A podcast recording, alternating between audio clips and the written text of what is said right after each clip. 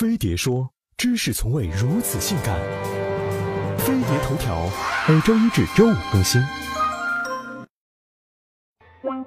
好消息，好消息！HPV 疫苗终于走完新药审批的十年长路，获得了我国食药监总局的上市许可。中国内地的女性朋友们终于可以拿起针筒，大声向宫颈癌 say no 了。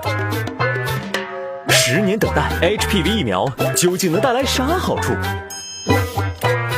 宫颈癌是我国十五岁至四十四岁女性中的第二大高发癌症，仅次于乳腺癌。每年约有十三万新发病例。放眼全球，平均每两分钟就有一名女性死于宫颈癌。世界卫生组织和国际癌症研究中心已经确认，高危型 HPV 病毒的持续感染是宫颈癌发生的主要原因。所以，就像牛痘疫苗可以预防天花一样，我们也可以通过疫苗注射减少宫颈癌的发生。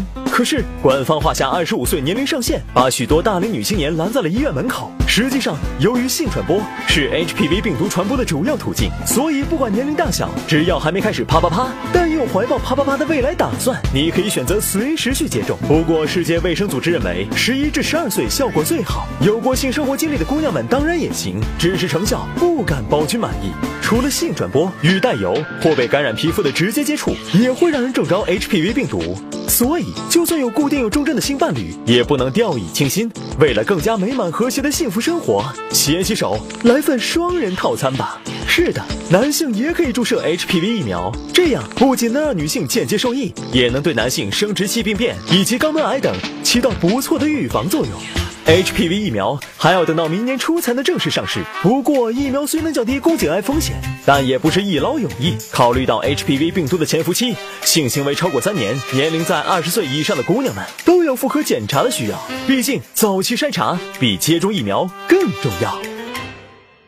希瑞氏它针对的呢是两种风险比较高的宫颈癌病毒，分别是 HPV 幺六型和 HPV 幺八型。